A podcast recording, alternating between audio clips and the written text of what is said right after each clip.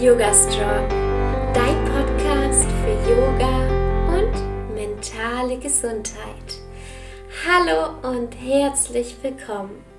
Ich bin Alexa Katharina und ich unterstütze Menschen dabei, Yoga in ihr Leben zu integrieren und nachhaltig an ihrer mentalen und körperlichen Gesundheit zu arbeiten.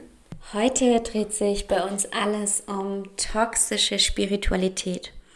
Ein ganz spannendes Thema, über das ich schon sehr lange sprechen wollte, aber es nicht ganz so greifen konnte. Und dann ist mir etwas passiert.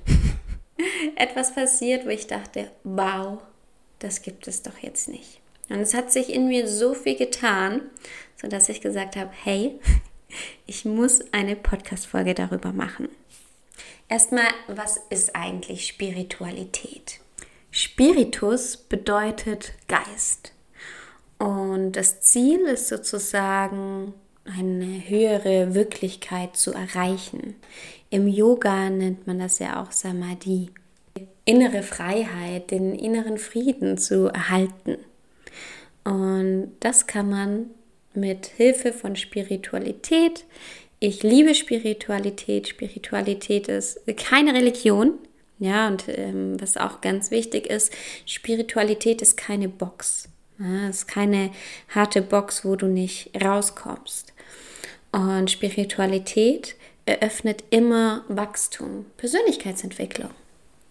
Ich habe hier auch so ein bisschen mal gegoogelt, was andere Menschen so unter Spiritualität definieren und habe da von Sukadev, Volker Pretz, äh, von Yoga Vidya eine, eine ganz schöne Zusammenstellung gefunden. Und zwar sagt er, dass sieben Grundprinzipien, ähm, die man religionsübergreifend sehen kann, die spirituellen Traditionen beschreiben. Also es gibt sieben Prinzipien, die dann ganzes, den ganzes spirituelles System ergeben. Nummer eins ist Brahman. Brahman bedeutet das Göttliche, also ja, die tiefe Sehnsucht des Menschen nach einer höheren Wirklichkeit, ja, dass man ja den Sinn sozusagen erkennt. Maya ist Nummer zwei und bedeutet Täuschung und bedeutet, dass man ähm, die Welt im Normalbewusstsein sozusagen wahrnimmt, so sie aber nicht ist. Also die, die Wahrnehmung, die wir als Menschen haben, also dass wir denken und fühlen, die ist sozusagen fehlerhaft. Also dieses, dieses Bewusstsein dazu zu schaffen, dass ja, dass wir sozusagen alles von der Schöpfung und von den anderen Geschöpften getrennt wahrnehmen, schreibt er hier. Also das bedeutet, dass alles, was wir so wahrnehmen, Täuschung ist. Nummer drei ist Dukkha. Das bedeutet Leiden. Also so, solange wir äh, uns in Maya befinden, also in dieser Täuschung, ist man eben am Leiden. Also zum Beispiel auf der materiellen Ebene ist alles begrenzt, wir sind sterblich und so weiter. Wir sind Veränderungen unterworfen. Er beschreibt es, dass wir nicht wegen den Umständen leiden, sondern weil wir uns eben nicht verwirklicht haben. Nummer vier ist dann Moksha, sozusagen die Erleuchtung, also das Befreien von diesen ganzen Dingen, die uns im Weg standen. Und ja, dass es eben für jeden möglich ist, diese Erleuchtung zu erlangen und frei zu sein und dass es wert ist, danach zu streben. Nummer fünf ist Apiyasa. Ich weiß jetzt nicht, ob ich das richtig ausgesprochen habe, aber das finde ich auch ganz spannend. Das ist nämlich die spirituelle Praxis. Das bedeutet, dass man ja, um sich zu verwirklichen, ähm, praktiziert. Ähm, es gibt gewisse Traditionen der Spiritualität. Übungssysteme gibt es ja ganz unterschiedliche. Zum Beispiel kann man Meditation als so ein, eine Praxis oder ja, als so eine Übung nehmen. Nummer 6 ist Karma und das heißt Leben als Schule. Das bedeutet, dass alles, was auf uns zukommt, dass es nicht einfach Zufall ist, dass das Leben dir genau die Erfahrungen gibt, die du eben brauchst, um weiterzukommen und dass sozusagen nichts, was da ist, Zufall ist. Dann haben wir noch Nummer 7, Kripa, und das bedeutet die äh, Erleuchtung, die man sich eben nicht selbst erarbeiten oder zwingen kann, dass es eben ja da auf ähm, dem Weg der Spiritualität, auf die Gnade Gottes ankommt. Der Gott im Yoga zum Beispiel kann man ja, also da wird ja auch ganz oft von Gottheit gesprochen. Das kann man meiner Meinung nach komplett abgekoppelt von, von der Religion sozusagen ansehen. Zum Beispiel kann eine Gottheit oder dein Gott oder an was du glaubst, die Natur sein, du selbst sein, ähm, sonstiges in irgendeiner Religion, je nachdem, was du auch möchtest. Ne? Und das finde ich ziemlich, ziemlich schön. Und was ich halt daran mag, an Spiritualität und vor allem auch an Yoga, also gerade den Yoga-Bereich ist, dass es, dass es keine Box ist, ja, sondern dass nicht ist, hey, du musst jetzt genau das so oder so machen, sonst ähm, geht nichts mehr, sondern dass Spiritualität immer Wachstum bedeutet. Und ich habe eine Nachricht bekommen von einer Coachin, dass ähm, da ging es eher in die Esoterik Esoterik-Richtung und ähm, das kann ich oft mal einfach nicht so greifen, persönlich nicht so. Und das ist auch gar nichts Schlimmes. Man muss nicht zu allem eben einen Zugang haben. Und ein Bereich, den ich nicht greifen kann, sind einfach Engel. Karma kenne ich aber vom Yoga. Also Karma ist, also ich denke, das kennen wir alle.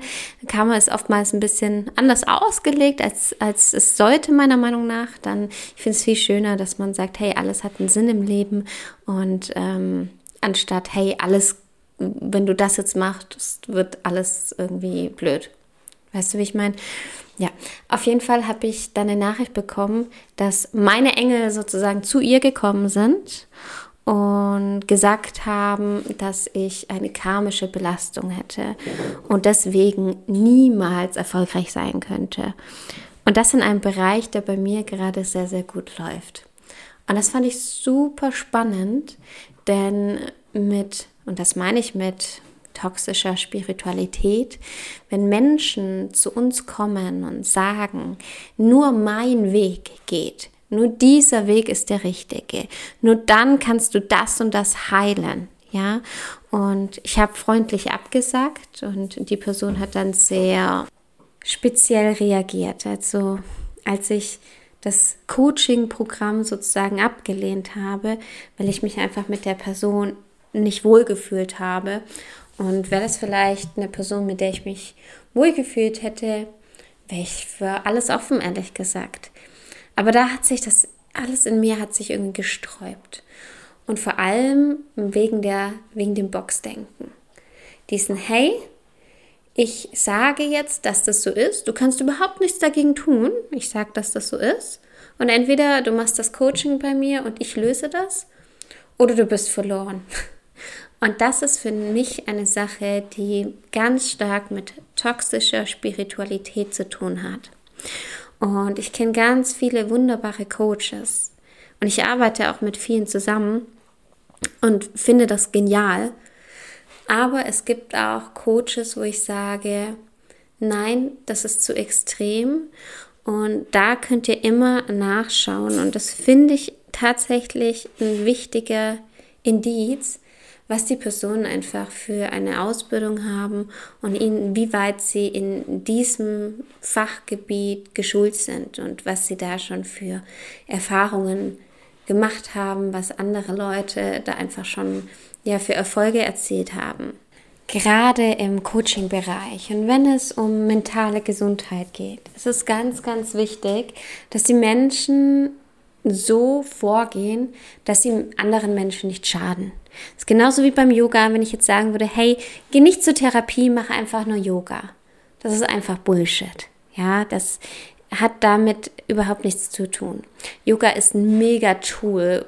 Ich stehe so sehr dahinter. Man kann so viel damit machen, aber es ersetzt keine Therapie. Ja, das ist was komplett anderes. Und deshalb ist es ganz, ganz wichtig, wenn du mentale Schwierigkeiten hast, dass du wirklich schaust, wem du da dich anvertraust, gerade mit mentalen Schwierigkeiten. Und das ist mir ein ganz, ganz wichtiges Thema, denn mich hätte so eine Nachricht vor vielen Jahren wahrscheinlich sehr, sehr verunsichert. Mir selbst hat die Nachricht so, hey, was stimmt mit dir nicht, so ungefähr. So, ich, ähm, ich sehe das hier und entweder du nimmst mein Coaching oder nicht, so ein ganz ungutes Gefühl ausgelöst. Und wenn ich mir denke, wenn diese Person damals, als ich Depression hatte, zu mir hergekommen wäre und solche Nachrichten geschrieben hätte, dass was mit mir falsch ist und nur sie mir helfen kann, dann hätte ich das wahrscheinlich gekauft. Und genauso machen solche Menschen ihr Geld. Und das finde ich total gefährlich. Ähm, und deswegen wollte ich hier mal über Spiritualität sprechen, wie man Spiritualität auslegen kann. Denke immer daran, Spiritualität lädt immer zum Wachstum ein. Du bist nicht verpflichtet, irgendetwas zu kaufen für Spiritualität. Und Spiritualität ist keine Box, aus der man nicht rauskommt. Es gibt nicht nur den einen Weg, sondern Spiritualität lädt zum Wachsen ein.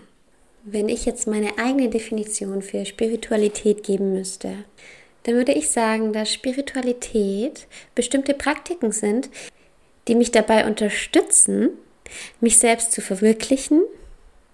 Sie sind Persönlichkeitsentwicklung und die mir helfen, immer mehr herauszufinden, wer ich eigentlich bin und was ich eigentlich möchte. Die mir helfen, zu wachsen und weiterzukommen. Spiritualität ist für mich ein Weg, genauso wie Yoga für mich ein Weg ist, der nicht irgendwie dann abgeschlossen ist, sondern es ist ein lebenslanger Prozess. Ja, ich hoffe, diese Podcast-Folge hat dir gefallen. Vielleicht hast du ja auch sowas schon erlebt. Das würde mich sehr, sehr interessieren, ob das so ist und wie du die Sache mit der toxischen Spiritualität, mit dem Boxdenken siehst. Und ja, die nächste Podcast-Folge kommt schon nächsten Montag um 7 Uhr morgens wieder online. Ich freue mich riesig drauf und wünsche dir bis dahin eine wunderschöne Woche. Bleib gesund und bis bald. Und Namaste.